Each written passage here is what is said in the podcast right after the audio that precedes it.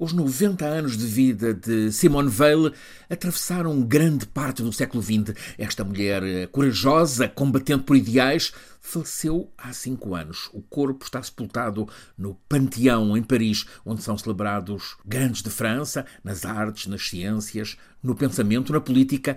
Simone Weil é uma sobrevivente ao Holocausto. Foi a primeira mulher presidente do Parlamento Europeu. Antes, em 1975, no Parlamento francês, esta mulher política tenaz tinha conseguido fazer aprovar a lei de descriminalização e despenalização do aborto. É a lei Veil que ela fez aprovar e que defendeu num debate lendário. Prolongou-se por 25 horas num Parlamento com apenas nove deputadas e 481 deputados. Simone Veil era ministra da Saúde no governo de Jacques Chirac, Giscard d'Estaing, o presidente da República.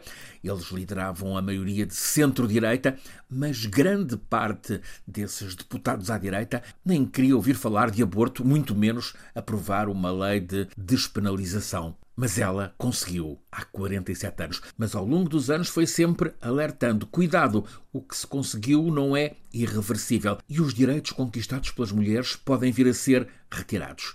Este alerta de Simone Weil foi premonitório. Note-se o que está a acontecer nos Estados Unidos da América, onde vários estados estão a servir-se de uma decisão do Supremo Tribunal com composição ultraconservadora e estão a proibir a interrupção voluntária de gravidez. Há um documento, o filme que arrebatou o Leão de Ouro no ano passado no Festival de Cinema em Veneza. Título: O Acontecimento já passou este ano em ecrãs portugueses. É um filme que nos conta, sem artifícios, a intimidade de uma mulher, a primeira universitária numa família operária que aos 23 anos, na sequência de uma relação casual, se descobre grávida e que sente que tem de abortar. O filme, realizado pela franco-libanesa Audrey Diwan, põe-nos dentro da história que é contada. Nós vivemos aquela angústia, o pesadelo, o desespero, a experiência daquela mulher jovem que sente necessidade de ocultar, que tem vergonha de contar à família o que lhe está a acontecer e que ao mesmo tempo sente vergonha desse ter vergonha, mas tudo a leva a sentir que tem mesmo de interromper a gravidez, tem de abortar. Nós somos parte, acompanhamos, vivemos tudo. A barriga que está a crescer, o tempo que vai escasseando para conseguir o aborto, a cadeia de factos e sentimentos, as dúvidas, a solidão, a decisão, até que ficamos diante da agulha de tricotar daquele desespero, daquele aborto clandestino. Um aborto, em qualquer circunstância, é sempre um drama. Esta história passa-se na França dos anos 60, portanto, antes da Lei Veil, mas também tem atualidade e pertinência. Há muitos lugares do mundo onde, tragicamente, continua a ser assim. Este filme que triunfou no Festival de Veneza é, já o disse, da franco-libanesa Audrey Diwan. Mas a história começou por ser autobiográfica, um autorretrato escrito em livro por uma das extraordinárias escritoras do nosso tempo, uma mulher que em tudo o que escreve conta o vivido, expande o relato com, chamemos-lhe, alguma autoficção, escrita sempre com inteligência, com sensibilidade, com sobriedade. É uma escrita incisiva, límpida, belíssima, com um bisturi a testar qual é a palavra mais certeira? Ela é uma artesã com as palavras.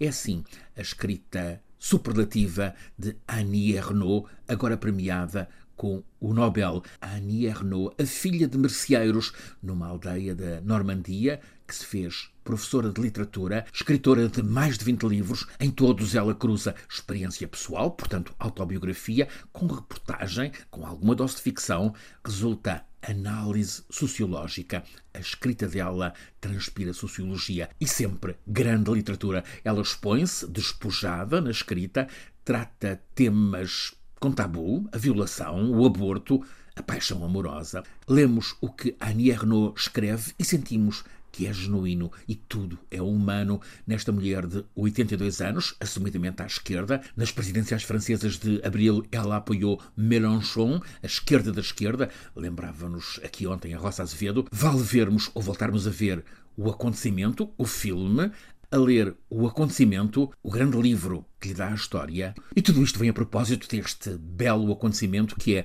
o Nobel para Annie Ernaux.